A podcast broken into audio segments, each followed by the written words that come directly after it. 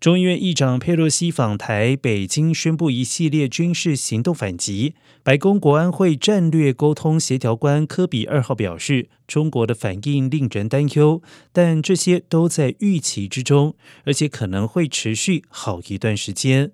而美国无意寻求危机美国会准备好处理北京的选择。科比另外表示美国无意加入军事威胁但会持续在西太平洋自由航行。